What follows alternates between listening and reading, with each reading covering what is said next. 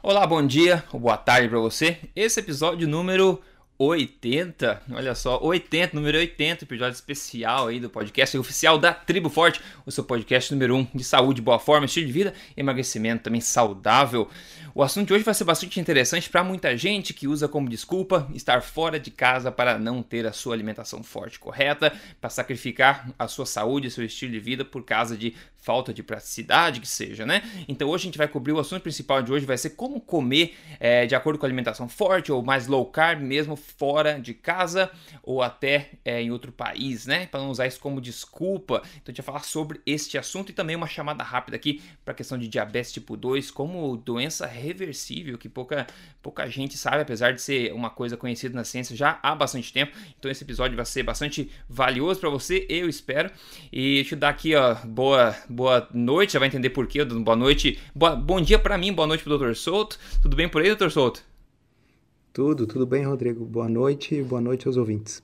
Dr. Souto está neste momento falando de na Rússia, falando da Rússia, você vai entender o porquê. A gente vai falar um pouco mais sobre como fazer um estilo de vida low carb, alimentação forte em outros países, até mesmo na Rússia, vai compartilhar a experiência dele lá também, então vai ser bacana. Mas antes dessa questão, deixa eu trazer uma coisa importante aqui, que é a questão da diabetes tipo 2 como reversível. Veja só, Saiu um artigo agora, é, dia 13, dois dias atrás, na revista Time nos Estados Unidos, sobre essa questão de diabetes 2 como sendo reversível. Né? Eu vou traduzir simultaneamente aqui o que eles colocaram.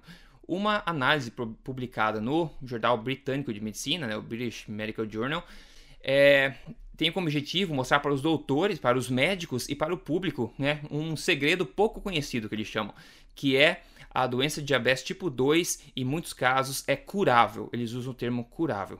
Eles continuam. As pessoas podem reverter a diabetes perdendo 33 pounds de peso, eles colocam. 33 pounds dá mais ou menos o que? Uns 13 quilos, mais ou menos, né? Dizem os autores deste novo estudo. Apesar do, do senso comum de que o diagnóstico de diabetes 2 é permanente. Eles continuam. Se mais pessoas né, tentarem atingir esse objetivo de perda de peso, e se mais médicos né, forem documentando né, a, os efeitos de remissão do diabetes, né, as taxas de complicação, etc., o preço da, do cuidar de diabetes vai cair dramaticamente, drasticamente, né, dizem os autores desse estudo. Daí o, o professor de Nutrição Humana na Universidade de Glasgow, na, na Escócia, um dos líderes desse novo, novo estudo, que o nome dele, ironicamente, é Mike Lean, ou seja, Mike Magro, que coincidência à parte, né? Ele fala o seguinte: o diabetes tipo 2 é uma doença que pode ser é, evitada é, quando você evita o ganho de peso, né? Então ele fala assim, para Deixa eu ver aqui. Uh, ele fala que programas de perda de peso, né, baseados em evidência científica, podem ajudar as pessoas com diabetes tipo 2 a atingirem remissão permanente, ou seja, a cura de fato. Eu percebo aqui que ele fala bastante essa questão do peso, como o peso sendo talvez entendido como a causa de diabetes. A gente sabe que, na minha opinião, torçou também, acredito, não é essa a perspectiva. Na verdade, a gente acredita que o que causa o ganho de peso é a mesma coisa que causa diabetes, que causa todos os outros problemas e possivelmente da síndrome metabólica, né? Que é um problema aí metabólico de, é, causado pela qualidade da sua alimentação em si.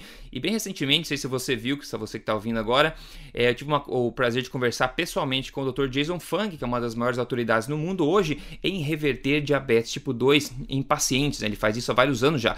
Então eu sentei na frente dele e perguntei várias coisas para ele. Ele deu uma verdadeira aula é, para gente sobre essa questão e disse categoricamente diabetes tipo 2 é sim reversível. Ele faz isso todo dia. Para você ver essa conversa, você pode ir no YouTube, é, no canal do Emagrecer de Vez. Eu coloquei o vídeo lá com a entrevista completa e com legendas em português também. Se você entrar no emagrecerdevez.com, você acha a transcrição em português completa. E se você está bem em inglês, você pode ver o episódio 79 aqui do podcast Tribo Forte, onde tem também essa conversa completinha lá.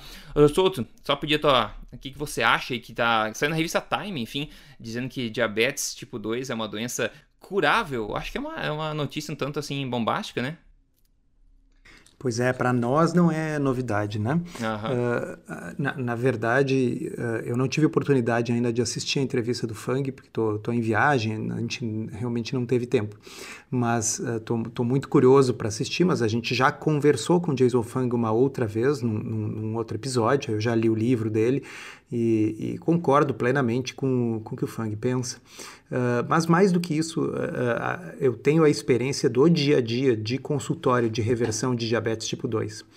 Ah, e como você disse, uh, na, a, a, obesidade está altamente associada ao diabetes tipo 2, mas daí a dizer que é uma causa é um pouco difícil, porque aí nós teríamos que, uh, que explicar por que, que existem pacientes, e não são poucos, existem pacientes com diabetes tipo 2 e que são magros, ah, e que é, nunca foram obesos. Uhum, né? uhum.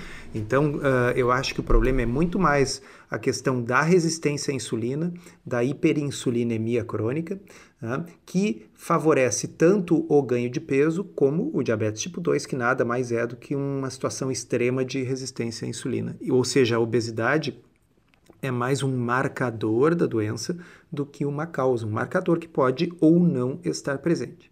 Sim, e esse tipo de informação traz uma grande talvez tira o elefante das costas ou traz uma grande é, liberdade e paz para as pessoas que estão enfrentando essa doença, porque a gente sabe que o diagnóstico padrão, como dito aqui mesmo no artigo da revista Time, é que você está afadado aí, enfim, a, a uma doença progressiva sem cura, né? Então as pessoas quando escutam isso, elas já entram num, num estado mental de aceitação que tudo vai piorar daqui para frente, né? Que é um terrível, acho um terrível estado mental de se estar, né? É, então esse tipo eu, de coisa Eu é sempre é digo, viu, Rodrigo, uhum. para as pessoas assim, olha, uh, por que que se diz, por que que está escrito que o diabetes tipo 2 é uma doença uh, progressiva? Né, incurável e progressiva. Porque se for feito o que atualmente se faz, que é ficar medicando esses pacientes sem orientá-los a diminuir os carboidratos da dieta, porque veja bem, o diabetes tipo 2 é uma doença de intolerância aos carboidratos, e isso sem mesmo saber, os próprios endocrinologistas, por exemplo, admitem. Por que, que eu digo isso? Porque um dos critérios diagnósticos é a pessoa não tolerar a glicose num teste de tolerância oral à glicose. Uhum. Ok? Então, como é que eu diagnostico diabetes? Uma das formas é eu administrar uma dose de glicose para a pessoa e fazer uma curva glicêmica.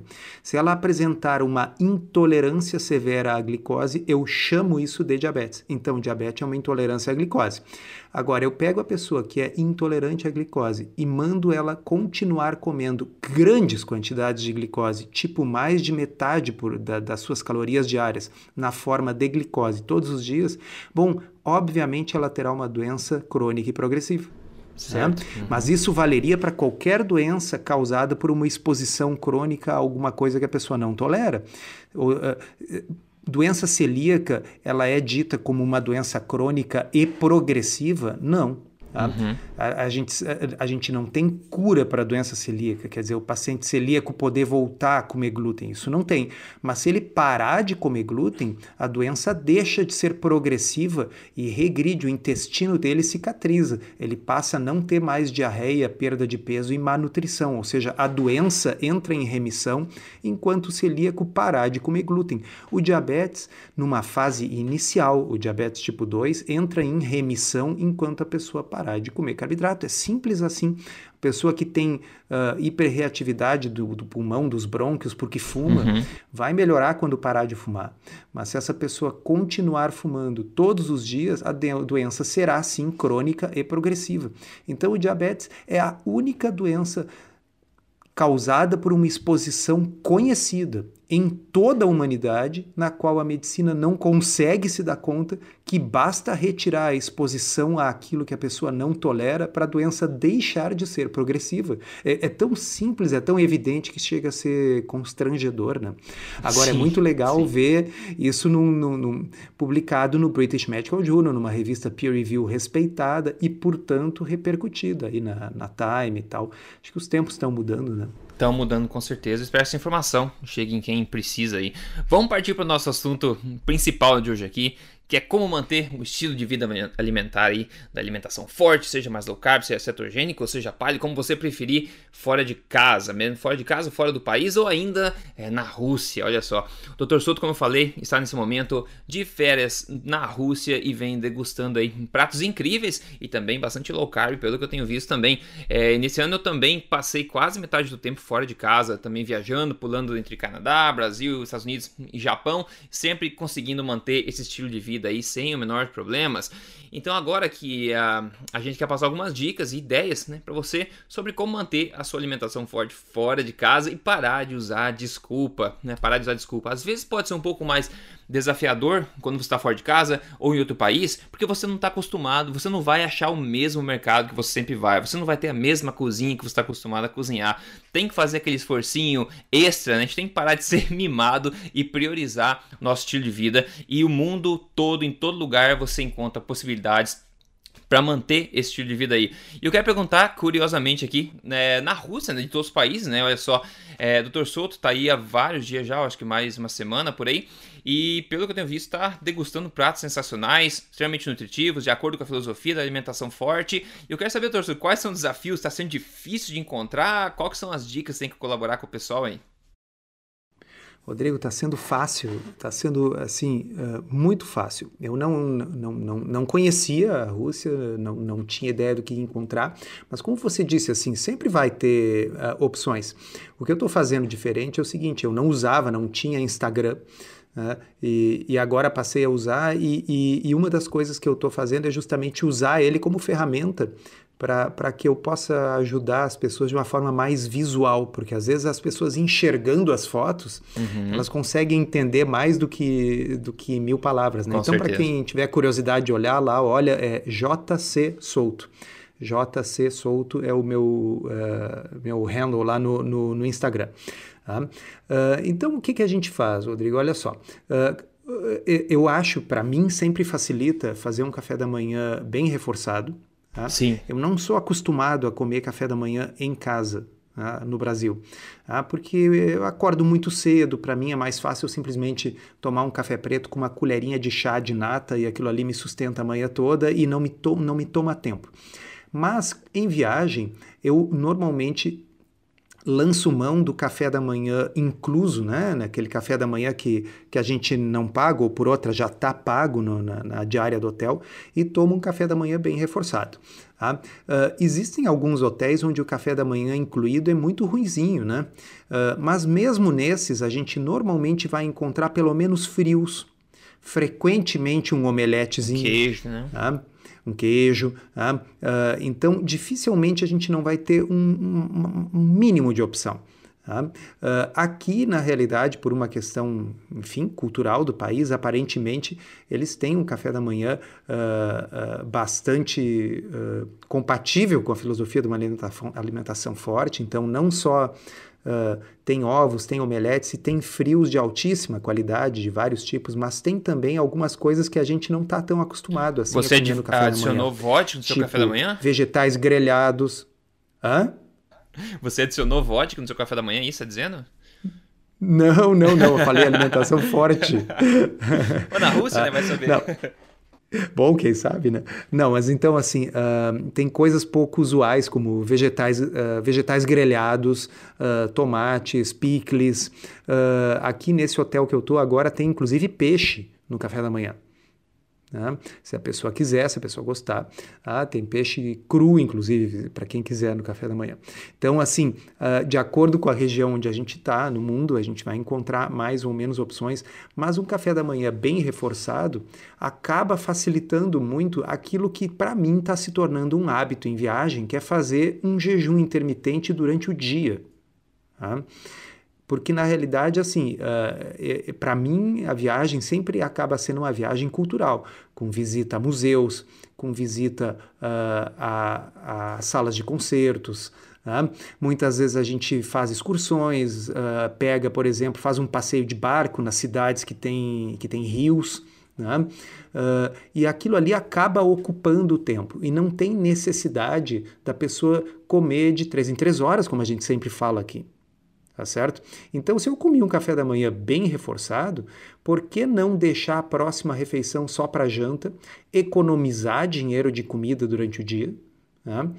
Tempo, ok? Uh, e, e, a questão do dinheiro, por que não? A, a Rússia não é um país caro, Tá? Para nós, pelo, o, o, real aqui vale bastante.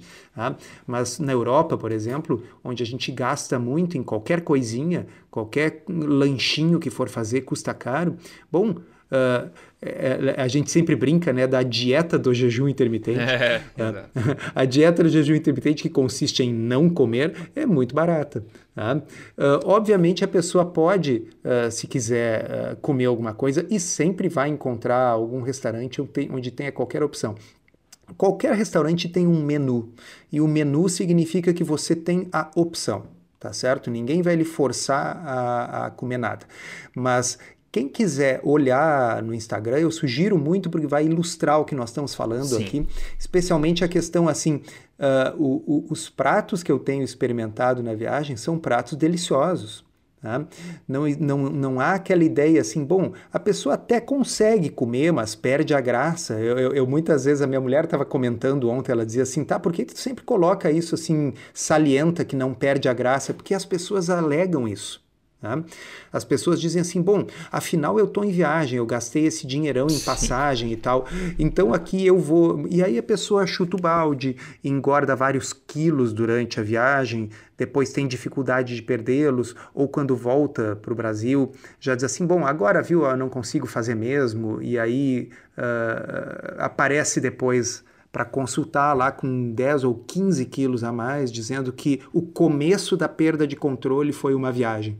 Né? Pois é, pois é. E na realidade, uh, o que eu quero mostrar com, com, com, com, aquelas fotos é o seguinte: desde saladas, desde entradas, desde pratos principais de peixes, de carnes, né? uh, a, a gente tem opções deliciosas, opções típicas, opções características de cada país que sempre vão ser compatíveis. E sim, se a pessoa um belo dia quiser experimentar uma sobremesa diferente, bom a gente sempre diz aqui, não é o que você faz de vez em quando que vai definir o resultado, é o que a pessoa faz no dia a dia. Né?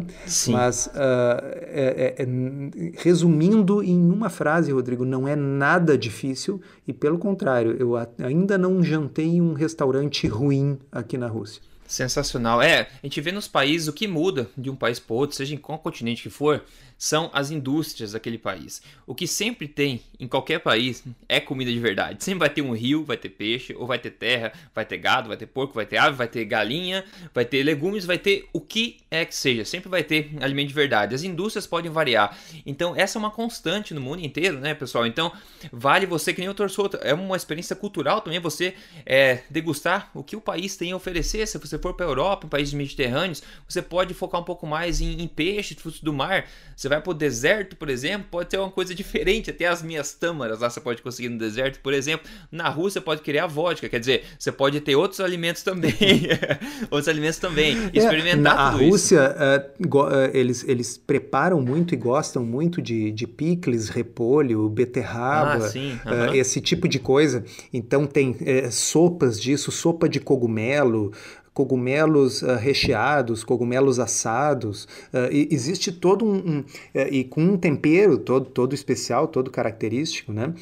então assim, uh, volta e meia quando a gente fala as pessoas assim, ah, mas eu tô indo para a Itália, né? Como assim, eu, eu acho que isso insulta um pouco a, a, a culinária italiana uh, falar só de massa e com pão. Certeza, porque com certeza. isso seria mais ou menos a mesma coisa que eu resumir para um estrangeiro. Se a pessoa me falar assim, me fala como é que é a culinária no Brasil, e eu disser assim, é arroz com feijão. É, exato. exato. Eh, será que eu estou sendo honesto com a culinária brasileira se eu disser que a culinária do Brasil se resume a arroz com feijão? Pois é. Ok? Então, assim, assim como a culinária do Brasil não é só arroz com feijão, a culinária da Itália, a culinária mediterrânea, não é só massa e pão. Uhum, certo? Uhum. Uh, então as pessoas veem o que elas querem ver.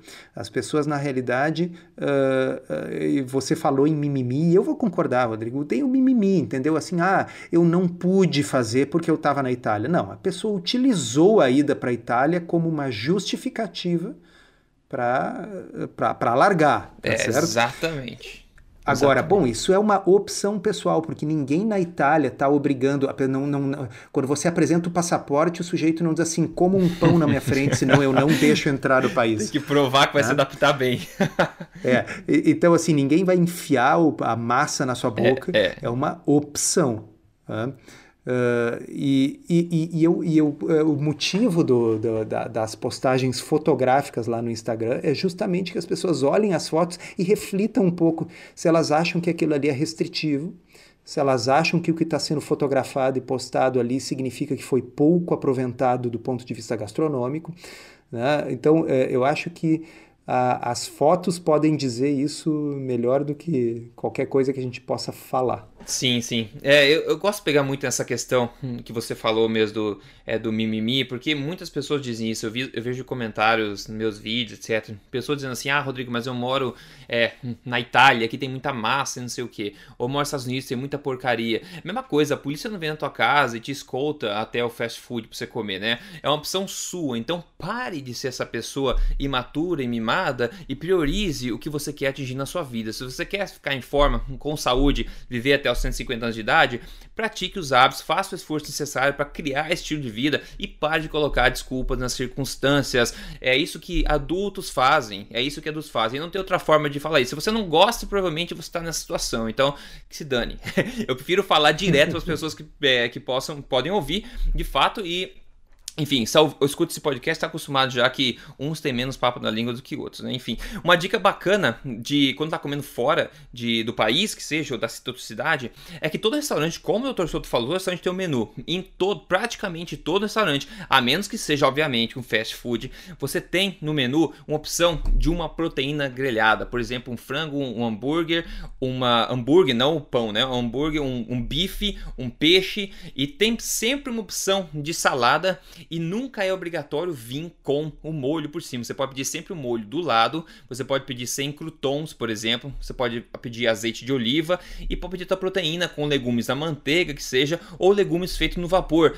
Basicamente todo restaurante, de novo, não fast food, restaurante tem opções semelhantes a essa, e esse é o melhor exemplo, mais fácil talvez de você manter uma alimentação forte fora de casa, com proteína de qualidade, gorduras boas e carboidratos inteligentes, que são as fibras dos legumes de baixo índice glicêmico, né? Eu acho que seria uma fórmula meio simples de aplicar em qualquer lugar, né? Não sei se você concorda.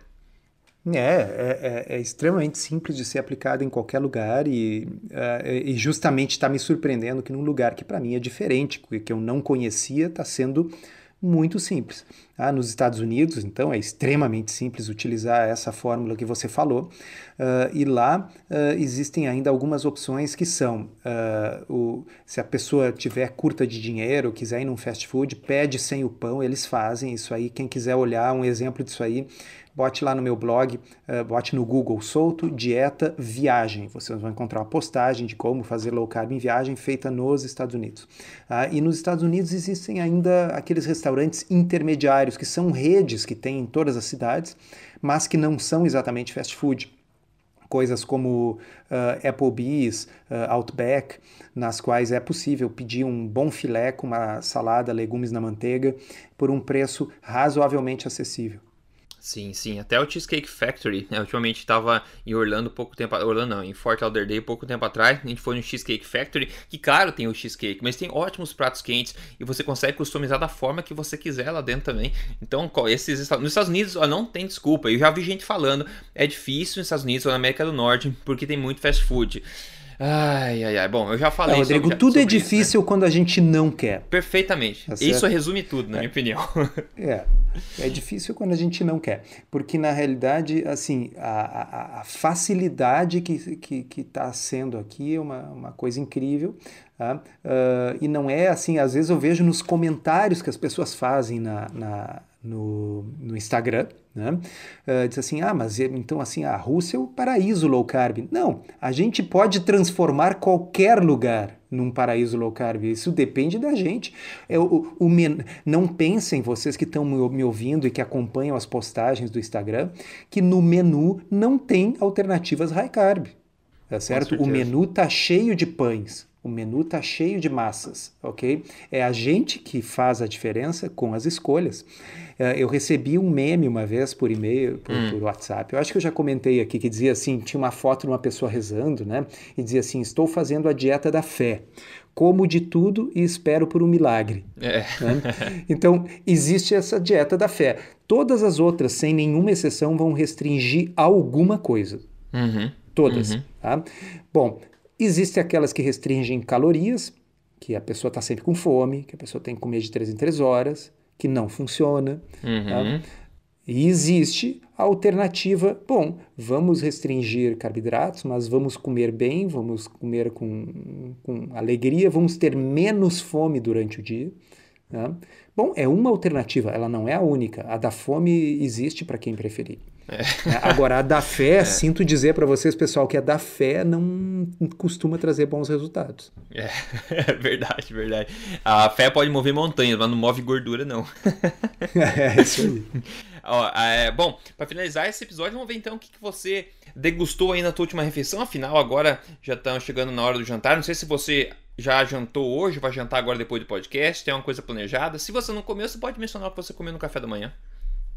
Então, eu não jantei ainda, porque agora, vão, agora são 19 horas aqui. Uhum. Tá? Uh, e a última refeição foi o café da manhã. Tá? Excepcionalmente hoje, uh, depois, porque o café da manhã foi um omelete, tá? aqui no hotel também tem um, uh, um sujeito ali que faz omeletes, então eu mando ele misturar tudo ali. Então ele tem cebola, tomate, presunto, queijo e cogumelos. Tá? Então ele faz um omelete com tudo isso aí. Então eu comi isso aí, mais uns tomatinhos, uh, mais uh, um iogurte natural. Eu comi bastante coisa, que o objetivo era não comer mais nada durante o dia.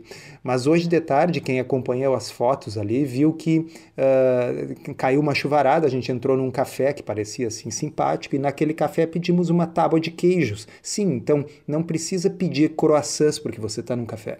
É.